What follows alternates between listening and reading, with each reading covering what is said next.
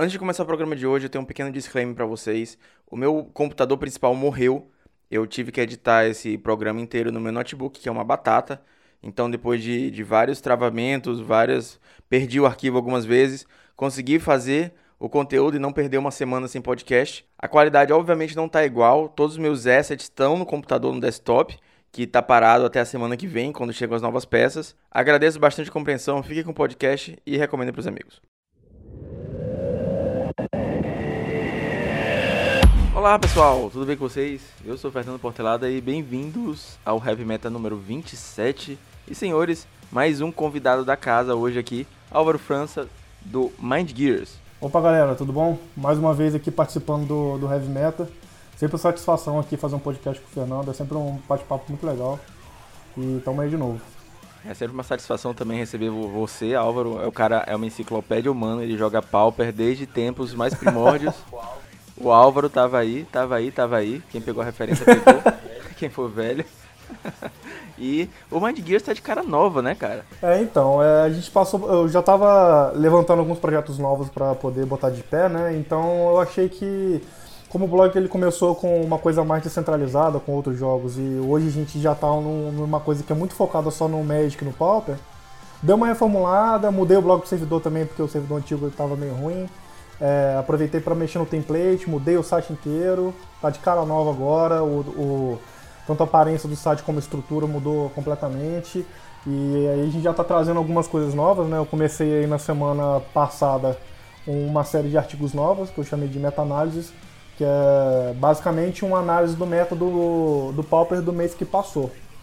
E eu tô, vou ter essa, essa recorrência desse, desse, desses artigos, né? Ele é uma série de artigos. Todo mês eu vou lançar um artigo falando sobre o método do mês que passou e um pouquinho da perspectiva do que eu espero que seja o próximo mês. Esse primeiro agora, eu, como a gente começou em, já no início de março, né?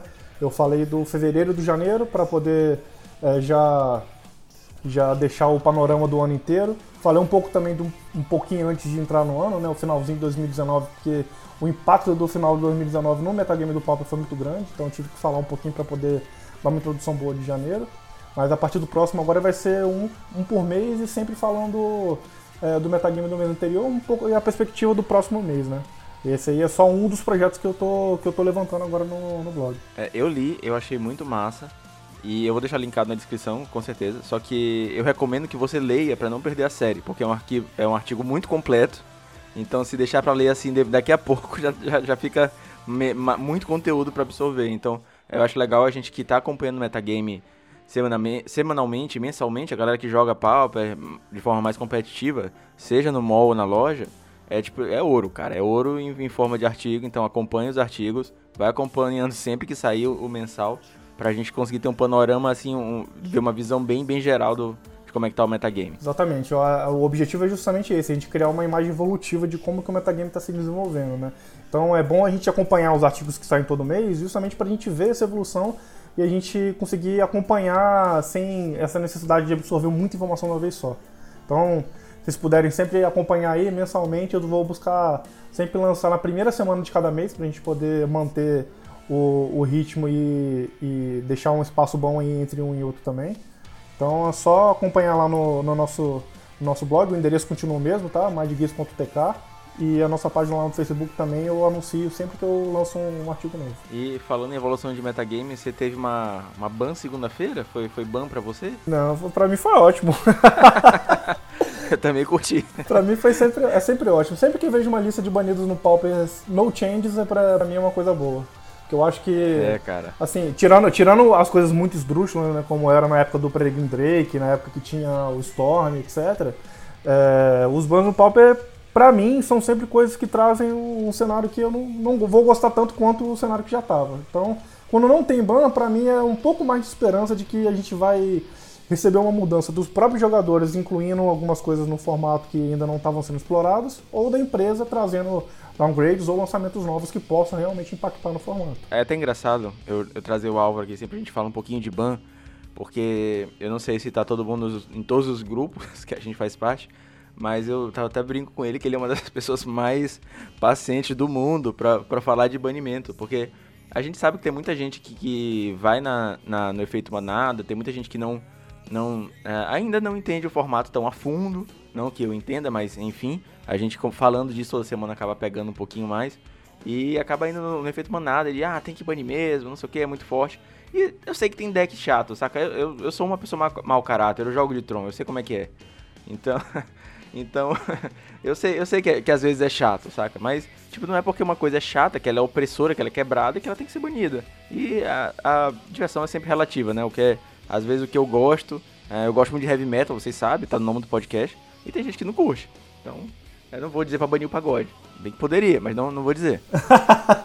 é, então, eu acho que essa, essa questão de, tipo, é chato, não é também é um negócio muito relativo mesmo. As pessoas é, se divertem de maneira diferente, têm é, preferências diferentes, tem uma análise de jogo diferente, e cada um tem um jeito de ver, de ver o jogo e não é isso que vai fazer um deck ser banido ou não. Acho que isso ia, ah, mas é porque o deck é extremamente chato, ah, porque é um, muito, muito monótono, não sei o que. Cara, isso não é motivo ao banimento. Isso aí é motivo no máximo para você buscar uma lista que seja extremamente boa contra aquela lá que te, te faz sofrer.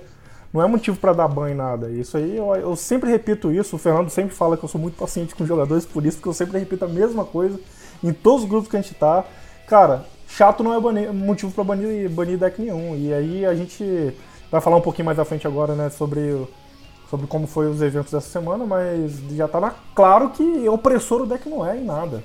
Então, é, apesar dele ser realmente tipo, um deck que é consistente, um deck que é sólido, um deck que tem bastante resposta, um deck que joga bem contra a maioria do formato e tal, mas não é opressor, não, não existe essa, essa opressividade que as pessoas, as pessoas levantam nos grupos aí. Eu, é, pedem ban de tanta coisa, cara. Eu acho que foi nessa semana ou semana passada que tinha um cara num grupo que a gente faz parte que tá pedindo ban de Prophetic Prism.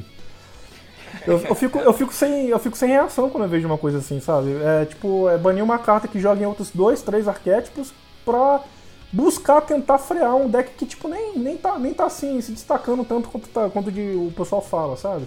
Uma coisa que às vezes não tem lógica, mas a gente precisa, precisa tentar argumentar com esses, com esses jogadores pra, pra ver se eles realmente conseguem entender melhor os outros pontos de vista e aceitar melhor que o formato tá bom, não tá, não tá, não tá ruim.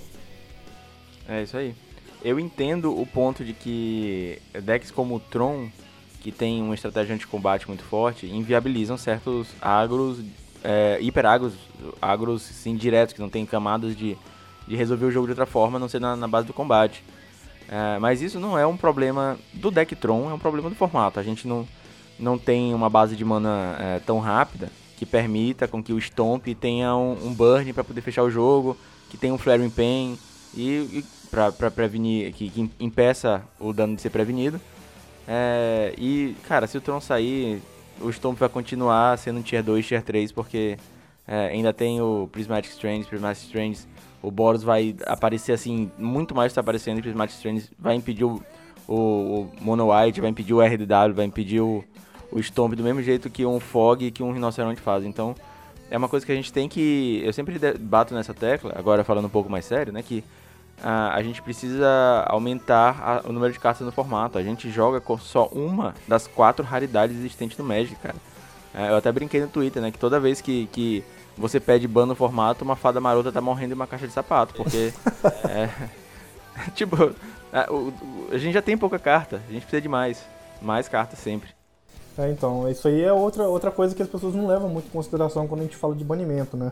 O Pauper, ele tem essa restrição da, da, da raridade, então, claramente a gente tem, assim, considerando os formatos eternos, né, a gente tem uma pool de cartas que é um pouco menor. Então, essa pool de cartas ela é limitada numa, numa raridade que tende já a ter um power level menor. A gente vê tipo, os power levels mais elevados em edições mais antigas, né? no início lá do jogo. Você vê que as edições mais recentes, o power level das cartas comuns, elas são regulados, né? Justamente porque é isso que a empresa quer mesmo, que regular o power level das cartas de acordo com a raridade. Então a gente ficar pedindo banimento de carta que tipo acabou de sair, carta que às vezes ainda tem um pouco de flexibilidade para poder ser, ser explorada no formato, é dar um tiro no próprio pé, porque aí a gente reclama, a gente reclama que o formato é quebrado, pede o bom de uma carta. Aí bane a carta, o formato fica estagnado, aí reclama que o formato está estagnado. É um ciclo interminável. E então, finalizando o papo de ban, a gente vai entrar agora no, no primeiro bloco, a gente vai falar um pouquinho do, do metagame do último Pauper Challenge. É, eu convidei o, o, o, Álvaro hoje e falei assim, olha, se tiver ban, a gente fala de ban. Se não tiver, a gente fala de metagame, porque se tivesse banho, era só pegar toda a lista que saiu ontem, amassar e jogar no lixo, que ia mudar tudo. Mas agora a gente pode comentar um pouquinho, né? É, agora a gente vai poder dar uma analisada melhor nesse evento aí, que foi até um evento muito bom.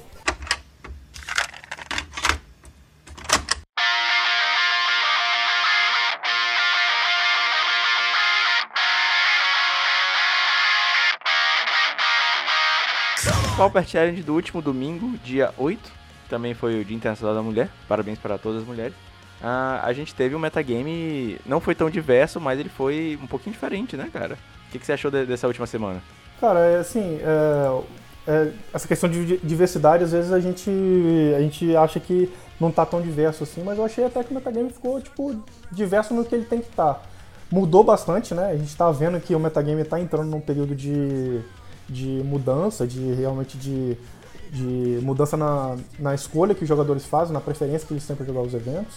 É, eu acho que foram três ou quatro episódios do Heavy Metal também passado que a gente chegou a comentar de que o Metal Gear podia estar passando por uma possível mudança, etc. E estava realmente passando por uma possível mudança. O Metal agora está mudando. Se a gente olhar lá, o, o, o artigo que eu escrevi na, na semana passada, eu falei tudo do, do mês de janeiro e fevereiro, né? Se você olhar lá o mês de janeiro, a gente tinha, por exemplo, 48 trons no, no, em todos os eventos que aconteceram no mês, exceto um evento do dia o dia anterior ao dia 12, a semana anterior ao dia 12. Esse evento ele perdeu os dados eu não consegui recuperar. Uh, e aí a gente vê lá no mês de janeiro que teve lá tipo 48 trons no, no, no metagame dos eventos de janeiro. Se a gente for olhar já pro fevereiro, já tem 29, já caiu bastante. E o Tron ele deixa de ser o deck mais jogado para perder um espaço pro R-Scred. E agora, quando a gente vai analisando os eventos que já, já aconteceram agora em março, a gente vê que teve uma clara mudança de tendência no que os jogadores estão buscando, né? Nesse evento em específico agora, o deck mais jogado, por exemplo, foi o Elfos, que é um deck que tipo não era mais jogado durante muito tempo aí. Já tinha bastante tempo que o Elfos não aparecia como tipo melhor escolha entre os jogadores, né? O que eles mais querem fazer. Mas é, veio uma mudança clara de, de tendência no metagame, né? A escolha dos jogadores mudou bastante. E esse top 8 ficou muito diferente de todos os outros que a gente já viu aí nas últimas, nas últimas semanas. É, e para complementar só um pouquinho, a gente teve um número muito baixo de Trons jogando o challenge inteiro do último domingo. A gente teve 4 Fog Trons e 2 Removal Trons. A gente teve 6 Trons no, no challenge inteiro. Então, é, um deck que costumava ter 3 cópias de top 8, a gente tá, tá tendo 6 no challenge. É, é assim, o número virou, né? É, o vencedor do, do challenge foi um Boris Monarca. Ele tá usando uma lista um pouquinho diferente, a gente comenta um pouco mais na frente. Ah, o segundo lugar foi um Affinity. O terceiro lugar foi um Dimir Delver. O terceiro lugar tá. Na tabela tá escrito GSK Ephemerate, mas ele é uma versão de, de Atog com. De, de Affinity como Drifter e Ephemerar. É uma lista super, super maluca que, que eu queria testar. Quinto lugar foi o Stomp com o Sacred Devil. Sacred Devil talvez seja é, atualmente o melhor jogador de Stove do formato. É o cara que ganhou o challenge, ficou em segundo em outro, tá? Mandando uma porrada de 5-0 aí, o cara é bom mesmo. Aí teve o sexto lugar um Elfos, sétimo lugar foi um Izet Fadas, o R-Scred, né? E oitavo lugar a gente teve mais um Affinity. Então é, a gente saiu de três Trons no top 8 para ter três Affinities, um com uma lista diferenciada, mas ainda assim um Affinity, né? Bem, variou bastante. É, foi uma mudança assim bem drástica do, do evento passado, né? O evento passado a gente teve um ainda estava tipo nessa tendência de mudança, no, a gente já sabia que o que o, o, formato já não era o mesmo, mas por exemplo a gente teve um Fogtron que foi que foi segundo lugar do evento passado. Já tinha um já tinha um, um Tron no top uma quantidade bem maior, né? Tipo, tiveram 12 Trons do, do Fogtron, né? No, no evento inteiro. Nesse evento agora já teve bem menos Tron, a gente já citou os números aí, e a gente teve a inclusão, inclusive, de um deck que é novo, por assim dizer, né? Ele usa de ferramentas que o formato já tem, mas é uma montagem nova, e que foi bem no, no, no evento. Foi até o, o, o, quarto lugar do evento, não é uma posição ruim, não. Com certeza, é uma posição excelente, queria. Exatamente, uma, uma posição que é uma das. Uma, uma, não é a melhor, mas ainda é uma posição muito relevante num evento que teve tipo mais de 60 pessoas. Sim, e ganha uma grana, o Challenge ganha uma grana, grana forte. É, uma o, a, a, a, premiação do challenge é pesada, né? Então você fazer top 8 já é uma coisa muito boa. Independente de você ir até final ou não. Essa, essa questão da grana do challenge é uma coisa que, que eu levo muito em consideração quando te, aparecem aquelas teorias de que existe um cartel de players de Tron que não tá jogando mais tão formato, quando chega perto de ban e tudo mais. É, cara, vamos, vamos supor que você ganhe todos os challenges, você vai é, deixar na mesa uma grana assim de mais de mil reais, sei lá, 200, 300 dólares pra. Porque, ah, você não quer que seu deck seja banido, eu acho, acho complicado. Não, gente, vamos, vamos desmistificar um pouco isso aí. Isso aí não existe, né? Não é, uma, é uma é. coisa que chega a ser, chega a ser engraçada quando, quando as pessoas citam. É, a gente que tem uma informação um pouquinho mais inside, a gente sabe que, que, que real, não rola isso, gente. Não, não, não levem esse rumor a sério. O que aconteceu foi uma vez os jogadores combinaram de não jogar para fazer um protesto, que na minha opinião não, não, vale a pena. Mas isso aconteceu uma vez, a gente citou aqui no podcast, é, mas isso passou. Não, foi uma vez só. Não tem como você largar o deck que você sabe pilotar e tudo mais. É, por exemplo, eu sei que o Hellsal, ele não tá mais nem jogando é, tanto, tanto challenge, porque ele tá jogando outros jogos. Ele fala no Twitter, ele tá lá envolvido com outras comunidades de outros jogos, então... É, a galera vai mudando, cara. Não é, não é sempre que o pessoal quer jogar o challenge. É domingo, um dia que o cara quer sair com a família, com a esposa.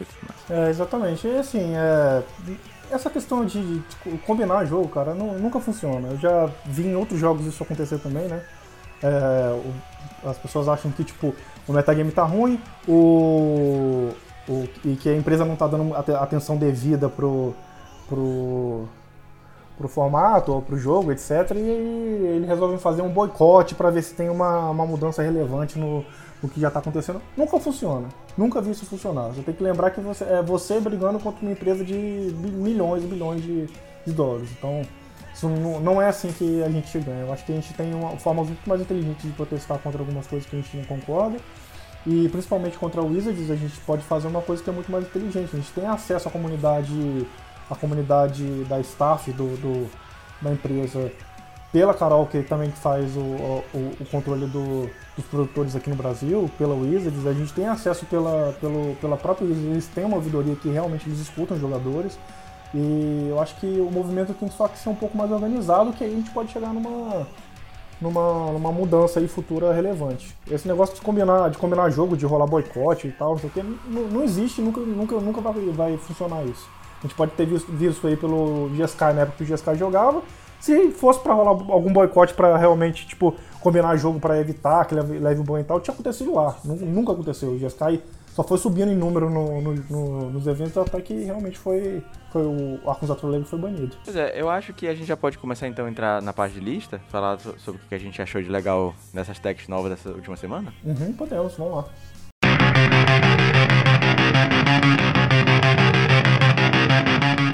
Pela lista do, do primeiro lugar, ele tá jogando de Boros Monarca. E tem uma, umas coisinhas interessantes. A primeira é que ele tá jogando com Custody Squire de main deck. A gente tava vendo muita, muita lista de Boros Monarca com, com Splash pra preto, para jogar com Castigate, jogar com Rip the Graves. Ele foi de Custody Squire, ele não tá jogando com, com Splash preto, não tá jogando com Akiba nem nada. Mas tem uma, umas coisinhas legais que ele tá jogando com Serrated Arrows de main deck. E duas Relic of Progenitus. A, a Relic é excelente também contra o Mystic Sanctuary. E a Serita de Arrows com certeza foi pra enfrentar o R-Fadas, né, cara? Porque é um deck que, que tá ganhando muito espaço e ele tá voltando a ver jogo contra Boros. Tipo, antigamente o Boros era assim, uma match muito ruim pro R, mas agora que, que o deck tá com essa resiliênciazinha toda, tá, tá ficando mais difícil. É, pois é, o, o Boros ele, ele já mutou durante todo o tempo de, de criação dele até o ponto que a gente estava observando até as últimas semanas agora, né? Já está aparecendo algumas coisinhas diferentes, essa lista ficou, acho que bem construída. O cara levou em consideração os loops do, do B e do R, é, jogando com relic de main deck para evitar ficar tomando é, loop de deprive ou de target collection até perder no card de dente pro cara. É, o cara é, tá usando é, serras dentadas de main deck também para evitar alguns agros, é para evitar até combo. Agora não está tendo muito, né? O Tyler Stripe está ficando bem para trás. Acho que só teve um até nesse evento. Mas é uma carta muito boa contra, contra esse tipo de deck. E o Custode Squire, que é uma, é uma carta, tipo, é uma toolbox para ele, né? Ele tem muita coisa que ele pode voltar, ele tem artefato, ele tem encantamento, ele tem criatura. É um, uma carta que pode te dar, te dar uma gama de, de, de, de alternativas ali, dependendo do seu estado de jogo. E o, o, a lista ficou bem construída, ele, eu acho, ele abriu a mão do preto acho que com intenção também, né? Porque o, é, o, as listas de bolas estavam usando muito preto por causa do Tron mesmo. É, o, o, O Kibagan Shinobi é a carta que é boa contra o Tron, faz descartar e etc. O Castigate também é uma carta muito boa contra o Tron, que exila a carta do mão do cara. Então, é, como essa queda do número de Trons no, no, evento, acho que fazia até sentido realmente a Belissa sofrer uma modificação. O Boros é aquele deck que tá sempre ali comendo na beiradinha, cara. Ele é um deck muito bom, ele tem um acesso a muita coisa do formato e não pode dar mole não. Eu acho que, inclusive, se tipo hoje o Tron saísse do formato, o Boros ia tomar conta total de, da maioria do, do, do metagame, sem, sem muita dificuldade. Concordo plenamente, cara. É, a gente já falou aqui no podcast, no último, no último episódio com o Matana, a gente tava falando de Serrated Arrows, e aí a gente comentou sobre a interação do Flicker, que a Serrated Arrows, a Serras Dentadas, ela ela não perde o marcador, né? Você reseta os marcadores com o Flicker. E no Boros você tem uh, os 4 Core Sky Fisher e o 4 Glint Hawk, pode devolver ela pra mão, você baixar de novo já com o marcador de novo, né? Então ele também consegue resetar a, as serras e a, a serra não, as serrated arrows, as flechas e e continuar com a, com a matança de, de passarinhos e de elfinhos, né? É isso aí é uma, uma coisa ótima ainda, porque para quem joga de Boros ou já jogou de Boros, sabe que tem um determinado ponto do, do jogo que você simplesmente fica com uma cacetada de mana e quase nada para fazer, né? Porque você fica só socando com seus bichos ou tentando controlar os bichos do cara pra você conseguir passar por cima. E nesse, nesse estágio do jogo ali, entre o mid e o late game, cara, é, as Ações Dentadas eu acho que a, a carta é, é excelente para poder fazer esse, esse controle do lado do jogo ali para te dar um pouco mais de vantagem contra algumas listas, principalmente contra essas listas o Erfadas, o Bedelver, é, o, os Elfos também, que foi uma lista que foi bastante jogada aqui nesse, nesse evento. Acho que foi, foi uma, uma carta bem empregada. No segundo lugar, a gente teve um afintezinho que, a gente olhando de longe, perto de uns afintes que apareceram, que a gente vai falar mais pra frente, né? Parece padrão. Só que a gente vê que ele tem três flings de main deck, né, cara? Ele tá for forçando muito o combo, com duas Witching Well pra poder dar mais Scry, procurar esse combo mais rápido. Não tá jogando com a cobra, com a, com a guia Secrets, guia Hulk, guia, com a cobra, vocês entenderam. pois é, então ele, ele tá menos agro e tá tentando buscar um pouquinho mais combo, só que sem chegar no outro lado, né? Que é o Tog Shift, que é totalmente combo e menos agro. É, a lista ficou, assim, agressiva, né? O cara jogando com três slings de melee que deixou claro qual é o plano de jogo dele. Ele abriu mão de um Galvanic Blast para poder, tipo, fazer ter mais cópias de Fling no deck. Abriu mão da cobra também, ele ficou só com o Fujodor do Carapaço, o Mir, o Frogmeat e o Atog. Ele abriu mão de todos os alguns, alguns dos recursos que ele tem de que o Affinity normalmente usa. É, usa Metallic Rebuck para garantir que ele vai fazer um Fling com, com, com efetividade. Usa Perluse Search também, que é para garantir que ele vai conseguir comprar o Fling na hora certa, ou comprar as cartas que ele precisa na hora certa. O deck ficou assim, é, entre a lista que é convencional do Affinity e o, o Fit, o Attack Shift, que foi o que o Fernando falou agora. Acho que ficou uma lista bem agressiva, mas ficou uma lista agressiva no ponto. Não ficou assim, a lista que é totalmente all-in, como a gente vê em algumas outras listas, né? É, legal de sideboard também que ele tá jogando com o manto de tatu, dois Serene Heart, né, esperando o, muitos Boggles, e três Crack Clan, Crack Clan Shaman, que devem ter sido, assim, o pai dos elfos nesse, nesse run dele, porque o que tinha de elfos no, no field fizeram efeito. É, o, o Clan Shaman deve ter brilhado aí contra esses jogos. Tiveram sete elfos no, no evento, sete de 66 é bastante coisa. Em terceiro lugar, a gente teve uma lista de UB Delver. Ah, o Bedelver é um deck que está aparecendo bastante também, assim como, como o Scred, ele reconquistou o espaço dele. E tem alguns slotzinhos que a galera tá acostumada a mexer, não é? nas criaturas, é quatro bolas, quatro Delver, quatro Gurmag, isso é bem padrão. Mas esse cara aqui ele tá jogando com um foil de main deck, a gente tem visto também aparecer umas listazinhas, o Frustrar, né, que foi a carta que deu início a tudo, ao, ao período do Gush. E ele voltou com ela pro deck agora. E aí o cara ainda tá jogando com 20 terrenos, né? Tá bem. tá bem. bem equilibrada a lista. Ele jogando com um foil de main deck já na garantia de que ele vai eventualmente anular uma coisa que realmente preste, né? Ele já tem aí o, o, o ciclo com o Deprive e o Mystic Sanctuary.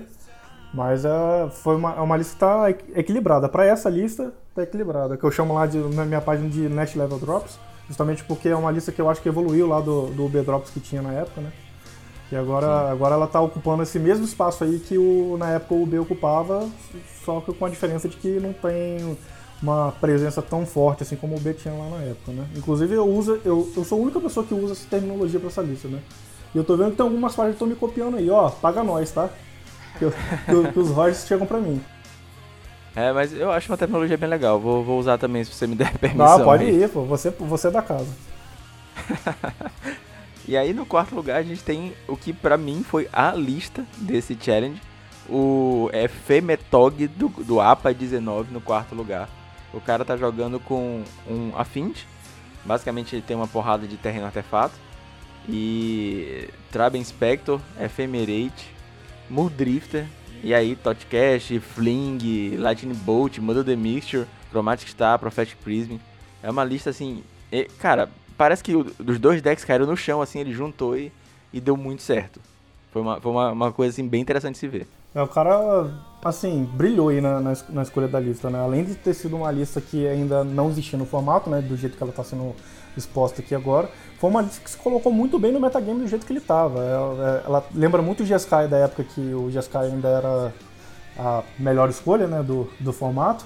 Ele joga com menos terreno, porque é um deck mid-range, joga com bastante artefato para ter o, o, o fôlego pro Atog no, no late game. Joga com Fling porque. Um Fling, né? Porque, por que não usar? Você sabe que já, tem, já tá jogando com 4 Atog. Tem por que não usar um Fling. E tem os recursos aí com, com o Drift, com Ephemerar e o Dragon Spectre com Ephemeral, com o Scarcity com Ephemeral, tudo que interage com Ephemeral ele usa aí na lista. Usa é, Mother the Mystery também para poder buscar o Fling, para poder dar uma counter, uma resposta a um, um, possível counter no Fling também. Enfim, a lista ficou muito bem colocada, gostei bastante. GSK é uma color pie que eu gosto bastante até de, de usar. Eu já jogava de. que eu chamava na época de. É, Sky Blink, na época que ainda não existia Ghost Flicker, não existia Ephemerate, existia nenhuma dessas, dessas cartas que hoje são os motores de recursão do formato, existia só Momentary Blink e Cloud Shift. Eram as cartas que tinham que faziam esse efeito de blinkar, blinkar uma criatura. Nessa época eu já jogava com a lista, eu gostava bastante. Era tipo, eu lembro que foi uma lista que me trouxe uma diversão muito parecida com a diversão que eu tive na época que a Arkham Astrolabe ainda era liberado no, no formato. Eu gostava bastante. Essa aí com certeza é uma lista que eu vou que eu vou testar. Talvez não nesse final de semana, porque eu sei que tem gente daqui de Goiânia que ouve esse podcast que deve estar tá tentando caçar o que, que eu vou usar, mas eu, eventualmente eu vou usar essa lista aí. É, eu achei bem legal também. Quando, quando eu vi a lista, eu peguei a parte assim, o que, que tá faltando? Aí falta um Mundo The Mixture que eu não tenho. E as Chromatic que já tá na, na lista para comprar, porque eu tô, eu tô montando a Fint assim bem a passos lentos. Mas uh, eu vou aproveitar que vai sair reprint dela agora no, no Mystery Booster, né? Mystery alguma coisa, no Booster novo. E aí vou, vou, acabar comprando as estrelas. Eu, se baixar 2, 3 reais, tá, tá ótimo já. Eu, a Fint foi, eu acho que eu, a primeira lista que eu tive palpa é que eu montei o deck inteiro fechadinho, né? Então eu já tenho todas essas tranqueiras do Affinity desde o início dos tempos, desde que, desde que era T2. Desde, desde que era barato. Desde que, desde que era barato. Quando o meu Rodin saiu e, e a Affinity jogava T2, eu já tinha essa cacetada de coisa. Então, é uma lista que, é, além de eu já ter tudo, me dá uma vontade muito grande de montar pra testar, cara. Porque só olhando assim pra, pra lista em si, né, a construção dela já mostra que ela tem um, um, um ritmo de jogo ali que é o, é o ritmo que me agrada. É o, entre é entre o mid-range e o combo, sabe? Que é tipo, você, você tá quebrando o cara de pouco a pouco com os bichos que tem voar, você tem, tem que deixar ele no clock do tempo certinho de você fazer o efemerate no drift, então o cara fica o tempo inteiro nesse clock de achar que, vai, que você vai comprar seis cartas do nada. E tem o Atog que simplesmente você pode fazer e matar num turno só. Então acho que essa, lista aí vai ser, vai ser uma lista que eu vou testar já já. É, falando em Affinity Mirodin, eu joguei de Affinity no T2 Mirodin, mas o Fernando do passado fez a besteira de vender tudo. então o Fernando do futuro tá lidando com essas consequências aí. Ah, que pena, cara. É, eu acho que nessa época aí do, do Affinity no T2, que foi a época que meu Rodin tava jogando no T2 também, foi a época que eu mais fiz pull, porque eu comprei muita coisa de meu Rodin, comprei depois muita coisa de Kamigawa. É, acumulei muita coisa porque eu joguei dois, dois C2 seguidos, né? E como eu morava numa cidade pequena, passar essas cartas pra frente era muito difícil. Eu também era moleque, assim, vender coisa por internet nem pensar, né? Nem tinha internet nessa época. Não, nem tinha, era discada. Você, era a época que a gente tinha que fazer pedido na loja, a gente fazia na internet, mas depois tinha que ligar pra loja para poder confirmar o pedido. Era, era um, um, terror. A época, mas foi a época que eu vi mais Cispool, porque eu junto, comprava essas coisas e ficava, né? E agora tá dando frutos aí pra mim. É, eu tinha muita pool nessa época também. Eu tinha muita carta, cara. Eu tinha, assim, tipo, cinco vezes que eu tinha, tenho hoje. E hoje eu já não tenho mais tão, tão pouquinha coisa. E é só Pauper hoje, né? Então tem bastante coisa porque é barato, mas na época eu tinha muita coisa. Eu cheguei a jogar. Foi dois, dois três T2 seguidos também. Eu joguei uh, bem jogado. Eu joguei o T2 final de invasão. um pouquinho dele. Aí eu joguei o T2 de Odisseia todo, joguei uh, e joguei uh, o T2 de, de Mirrodin e tudo mais até o finalzinho. Eu parei no final de, de Quinta Aurora, eu acho. E aí eu joguei T4, né, que era Extended, joguei Nossa, nessa época. Tinha um Tinker, cara, todo fechado, com os quatro monolitos sinistro, os uh, replicador da arrebentação, a porra toda lá. Nossa, bons tempos esses, cara. Bons tempos. Bons tempos. Não voltam mais. Essas cartas também não voltam porque hoje é tudo no, no sexto lugar, a gente teve um deck de elfos. É aquele elfos com Distant Melody. E uma coisa que eu achei legal nesse, nesse deck de elfos, eu não entendo tanto da lista assim para poder comentar, é que no sideboard ele tá jogando com 3 Blue Elemental Blast. Eu acho que é, no, a partir da segunda partida ele vai se proteger muito contra vermelho, né? Contra os, as globais do vermelho, tanto o Electric quanto o Swilling Sandstorm. Ah, ele tem a mana azul, tem, o, tem o, o elfozinho que vira dois para gerar mana de qualquer cor. Então isso eu achei interessante, eu não tava. É, admito que não sou tão ligado em lista de elfos assim, mas eu achei bem interessante que, que ele tá, esteja usando essa tech pra, pra enfrentar os decks vermelhos. Não só isso também, né, cara? O Bunny é, um, é uma, uma lista que às vezes agride o, o elfo sem nem ver, né? Porque, assim, quem tá acostumado a jogar contra elfos sabe exatamente o que precisa fritar. Caiu o bicho, o bicho aqui na mesa que ele sabe que precisa fritar, cara, é um banner no bicho e continua o jogo, porque o jogo dele desenvolve rápido. O do Elfos vai demorar se você matar os bichos certos. Então o Blue Elemental Blast aí segura as globais, né? Electric e Silvio Storms. Segura os banners pontuais também nos elfos, né? Tanto no, contra o Burn quanto contra outros mid-range tipo Boros Monarca, que, tem, que usa aí de 4 a 8 a 8 bans, dependendo da lista, se for Monarca ou se for Bully. E Todas as outras, essas outras listas aí. Agora apareceu um, é, uma lista que chama Removal Tron também, né? Que o pessoal tá chamando. Que é, leva Fire Ice, leva Flame Slash, essas que também são tipo pra desacelerar o jogo do, do cara no, no early, né? Então também funciona contra, contra essas listas aí, mano. Foi, foi um emprego legal do Blue Elemental Blast. Eu acho que isso aí até deve ser uma coisa que deve ficar por um tempo. Esse Removal Tron, ele é basicamente um Murasa Tron que eu comecei a jogar, com algumas coisas um pouquinho diferentes. Eu montei ele no molde, dei uma testadinha, joguei inclusive na live do Matana. Eu participei de uma live do Matana, um Pauper Nights com ele. Eu ainda não subi esse vídeo no YouTube. É, e provavelmente não vou subir essa semana, que eu tô subindo no Clube da Luta. É, talvez mais no final. Esse podcast vai ser antes do vídeo, é isso. e eu, eu, joguei com dois trons com ele, joguei com o W, a lista do Adepto Terra, que é que eu tô jogando de main ultimamente. E joguei contra, com esse Removal Tron. E cara, o Removal Tron tomou um piau tão, tão grande assim. Eu acho uma lista que é interessante porque ele tem esses removals pontuais de começo de jogo. Você não deixa o cara montar uma board tão alta. Só que você não tem um endgame tão forte quanto o Tron. Então, assim, dá. Começa do, do pro late game, você tá sem carta na mão e não consegue fazer muita coisa. Porque você já gastou as, as removals, né? As, tipo, um Stonehorn você entra e fica lá para sempre.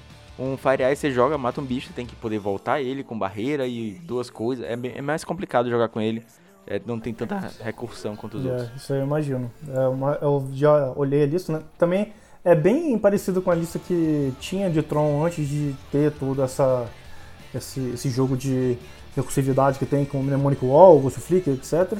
Bem parecido com essa lista que eu rodava antes. E, sinceramente, eu acho que é um pouco do que eu gostaria que o Tron fosse hoje. Acho que o Tron deveria ter, ter esse, pé no freio aí. Não porque o deck é muito, muito rápido, ou porque é muito bom, ou porque é extremamente potente pro formato, nada disso. Mas é porque eu acho que isso aí faz mais a cara do control de verdade no formato, né? Acho que daria até um pouco mais de espaço para outros controls poderem tipo, explorar um pouco desse, dessa, dessa fatia do, dos arquétipos no formato. É, no Prime que eu gravei com o Igor Coelho, a gente meio que definiu o Tron como um, um, um combo, um combo control ele tem umas peças de controle, ele segura muito combate, pós-board ele tem bastante counter também, se precisar. Mas não é aquele controle clássico que vai dando emoção, vai comprando carta. Ele é um, tem um, um arquétipo um pouco diferente. Acho que é só dele hoje em dia. É, pois é. Sétimo lugar, a gente teve o Darius89 jogando de UR Scred. É, é uma lista com Delver of Secrets, o que muito me agrada. Gosto muito de ver Delver, apesar de que eu achar que não é a melhor escolha hoje em dia. É, e, é. E fora isso, é uma lista tranquila, não tem muita coisa que a gente possa comentar, parece até uma lista um pouco mais antiga, a gente vê uma galera jogando com, já com Fire Ice de main deck, jogando ah, com, aquela, com aquela fadinha, a fada da lista, algumas listas jogando, inclusive o Adepto Terra tá jogando de, de Scred essas semanas nas ligas, E ele postou essa lista no Twitter, jogando com a, a fada da lista. Mas ele tá jogando com 3 Bolt, 4 Scred, 4 Delver. É uma lista relativamente padrão. O que, você, você, deu uma olhada nela? O que, que você achou? É, dei uma olhada nela, realmente é uma lista que tá bem parecida. E eu acho que, assim, esse o R, esse o R Scred e o, o Elfos que ficou em sexto, eu acho que eles galgaram essas posições no top 8 mais pela quantidade de, de decks que tinham no evento do que pela realmente qualidade. Assim, sem querer diminuir também o mérito dos jogadores, né? Claro que você chegar no top 8 de um evento desse, desse porte nunca é, tipo, demérito de nada, nem é sorte, nem nada disso. Mas eu acho que a quantidade de, de cópias do mesmo arquétipo no formato influencia muito nos resultados finais, né? Se você tem, por exemplo, um evento que metade é elfo, um elfo no top 8 você vai ver. E você vê quatro também não vai ser esquisito. Então, assim, como a gente teve muito elfo e muito Isaac Scred, né, os dois tiveram a mesma quantidade de cópias no, no, no evento, o elfo teve 7 e o R-Scred teve 7 também, a gente pode atribuir aí essa a quantidade também ao, ao é, toma um pouco do, da parcela do porquê que o deck foi tão longe. Que é diferente do Affinity, por exemplo. O Affinity teve três cópias só. Dessas três cópias, Isso. duas foram pro, pro, pro top 8, né? Não, teve é, teve duas e teve esse Efematog é, que, que apareceu em quatro. Que tá até tá fora desse, desse, desses três. Então, tipo, dos três afins que tinham no, no formato, dois foram pro, pro top 8. Então isso aí já mostra que, tipo, realmente o deck tá se colocando bem no metagame. Eu acho que essa é uma análise que é, é bem, bem interessante das pessoas fazerem de tempos em tempos para poder entender um pouco dos resultados dos eventos. Porque às vezes a gente vê assim, nossa, meu Deus, quatro trons no top 8. Aí você vai olhar a quantidade de trons no evento tem tipo 30. Aí, cara, quatro trons no top 8 com 30 num evento de 60 não é difícil, entendeu? É, eu, eu, gosto de falar uma coisa que uh, matches fazem torneios, né? Porque às vezes você vai jogar um campeonato, até mesmo na loja, assim, field local, aí você vai de Tron e tem tipo é, dois burns no, no, no, campeonato, tem três boros, mas você pega os dois burns. Então, porra, é foda, né? Das quatro partidas que é uma, um campeonatozinho de loja geralmente tem, quatro rodadas, você vai pegar é, metade, é a sua pior match, dificulta, dificulta a vida. Se você tivesse pego três boros, era bem mais fácil. Então, quando tem tanto deck assim no field, eventualmente algum deles vai ter matches melhores, vai ter mais sorte, vai acabar passando. Eu entendo e concordo até com o seu ponto. É, então, tem um, um, um, efeito, né? Isso é um efeito estatístico, mas também é um, uma coisa real, né? Tem um, um, livro muito bom que eu, que, eu, que eu já li várias vezes, eu sempre releio ele, porque eu sempre descubro uma coisa nova que eu não vi na, na vez anterior, chama O Andar do Bêbado. Ele fala sobre como que a probabilidade, estatística e tal é empregada no nosso dia a dia. E lá tem ele, o autor fala de uma de uma de um efeito que chama regressão à média, que é, por exemplo, se você tem uma tendência a tipo ir medianamente nos eventos e um dia você vai muito bem, a tendência é que no próximo evento você vá medianamente de novo. Ou o contrário, se você tem a tendência de ir medianamente no evento e num dia vai muito mal, a tendência é que no próximo você vá também medianamente. Então, quando você olha tipo uma cadeia de eventos acontecendo, né, tipo vários eventos seguidos que você participa, em um evento você vai muito mal, porque acontece, a probabilidade faz você jogar contra decks que são muito ruins com seus às vezes. Mas também tem a chance de você ir muito bem em algum outro evento, porque a probabilidade vai te jogar contra decks que são muito bons com, contra o seu. Com, são muito ruins contra o seu em algum momento também. Então assim, essas coisas assim, a gente às vezes passa por cima no, quando a gente analisa principalmente resultados de eventos de Magic, mas são coisas que acontecem com todo mundo em qualquer coisa. Então, é, quando a gente eu, eu falo assim, ah, tem muita cópia desse deck no, no evento né? não é estranho que ele esteja no top 8, é justamente por causa disso. Porque se tem muita cópia no evento, a chance do deck chegar lá não é pequena. Então, acho que nesse caso agora do R-Scred do Elvis pode ter sido bastante isso aí. Os jogadores jogaram bem, senão eles não chegariam até o final, né? Não adianta você ter muita cópia no evento, se todos os jogadores jogarem mal, todos eles vão ser mal colocados. Mas os caras jogaram bem, mas é, tiveram bastante cópias lá. O Affinity contrapartida, ficou, teve três copas, das três, duas foram pro top É verdade, foi perfeitamente colocado, fiquei até curioso para dar uma olhada nesse livro.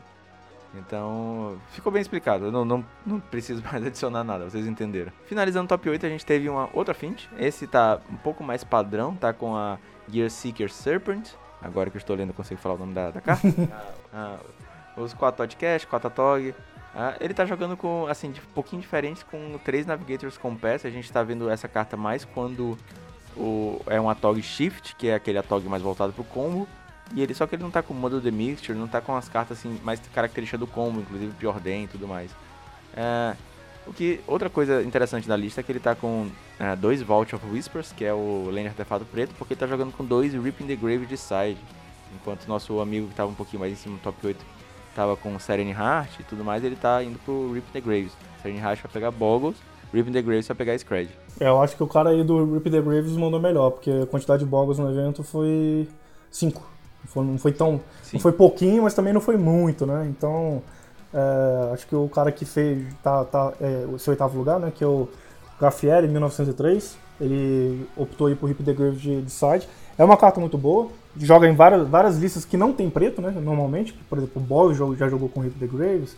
É, aquele. O combo que a gente comentou no último, no último Heavy Metal que eu participei também, que é aquele de barreiras também joga com Rip the Grave Side, justamente para poder tipo, voltar as criaturas no caso de uma remoção muito pesada. Isso aí não é um, não é um ponto fraco, não. Eu só achei assim, ele abriu mão do, Frog, do Fragmite de main deck para poder jogar com mais burn e mais artefato de custo 1. Não sei se isso foi uma boa escolha ou uma má escolha. Eu não assisti os jogos dele para ver como é que foi, mas é, é um pouco esquisito. Antes da gente partir para nossa indicação de metal, só para comentar que a gente teve alguns jogadores assim de outros formatos também fazendo sua participação no Pauper Challenge. O Batutinha que hoje em dia é muito conhecido no Pioneiro, mas ele foi um dos primeiros assim streamers, né, grinders do mall ficar conhecido. Ele ficou em 19 lugar de Boggles, Hexproof, e o Lampalote ficou em décimo. É, ele é o Michael Bond, que ele é, é tá, é jogador profissional, campeão de GP e tal. Ele tá, inclusive no Proto Rivals, ele ficou em décimo lugar jogando de uh, Boris Bully. Jogando de Boris Bully, uma, uma aposta bem honesta, assim, uma escolha bem honesta pro formato. Deckzinho bom. Então é legal, toda vez eu gosto de, de lembrar que é bem legal ver a galera de outros formatos jogando pauperzinho também. E me perdoem se eu esqueci outros nomes, porque é uma lista grande de players e infelizmente eu não conheço todo mundo. O Batutinha ele foi um dos caras que jogaram no, bem no início, na época que eu estava começando também, época que, tava, que a Liga Médica ainda fazia evento online. É, a, gente, a gente jogava assim, todos os dias, praticamente, todo final de semana, juntos. Assim. Eu tenho ele no, no Facebook, tem muito tempo já que eu não falo com ele, mandar um salve para ele se ele estiver escutando aí. Muito tempo que eu não converso com o cara. Mas eu sei que o cara era um grinder pesado de mão, realmente. Eu lembro que na época ele abria seis, sete meses dos eventos diários que tinham antigamente no mall e jogava todos de uma vez só. Era, era absurdo. E eu, eu sei que ele faz isso com poker hoje em dia também e também, e também consegue sustentar a família assim. Então, alguma coisa ele tá fazendo certo. É isso aí. Eu já ouvi essa história também, que jogar com batutinha você tinha que esperar um pouquinho, porque ele geralmente tava jogando uns 3, 4 jogos ao mesmo é, tempo. Então, ele realmente ele abre várias mesas e joga várias mesas justamente para maximizar o lucro dele, né? Então, como o cara faz isso para viver, é compreensível. Se o Batutinha estiver ouvindo, é, as portas estão abertas. Se você quiser vir falar um pouquinho de Pauper aqui, suas impressões sobre o formato, o convite já está feito. E é isso aí. Indicação de metal?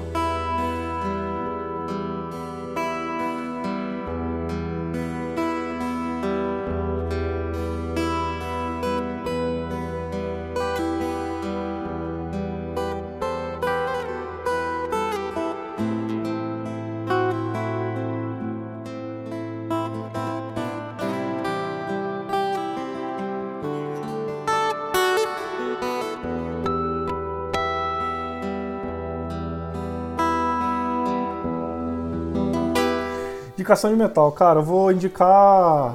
Dessa vez vou indicar um Metallica, Nothing Else Matters. Foi só porque eu fui no casamento esse final de semana e o noivo entrou com essa música no, no, altar e eu tô com isso na cabeça até agora. É a segunda semana seguida que a gente tem Metallica de, de indicação de metal e é uma das minhas bandas preferidas e foi a única banda que deu problema no YouTube. Semana passada o podcast demorou muito para subir porque eu, eu botei o, a, o fio que o Ari indicou e aí o YouTube bloqueou, saca? O vídeo de uma vez. Aí eu tive que botar um cover. E essa semana eu vou ser maroto e já vou botar um cover de começo. Mas uh, uma parada legal, eu não divulguei no último podcast, porque essa ideia veio depois. É que a gente tá com uma playlist no Spotify com todas as indicações de metal do heavy metal. A ideia foi do Ari, do Mana Delver. Ele deu essa ideia depois que eu já, a gente já tinha gravado o último podcast. Mas a playlist está pronta e o link está na descrição. Vai ter o Nothing Else Matters no Spotify e vai ter também todas as indicações que já foram feitas aqui. Nossa, maravilha. Muito legal. Álvaro, muito obrigado pela participação, é sempre sensacional. Vocês não percebem, eu acredito que vocês não percebam, mas tem uma lista de convidados que a gente são os convidados fixos, fixos rotacionais. Aí eu chamo o Álvaro, aí semana que vem depois eu vou chamar o Igor, vai ter o Matana, vai ter o Ari. É tipo sempre assim, é a galera que, que eu começou a gravar Heavy Metal comigo, a gente tem boa química, sacam do formato, então a gente vou sempre chamando a galera para fazer parte aqui. E muito obrigado por ter participado mais uma vez, foi sensacional como sempre. Enciclopédia Humana e Paciente.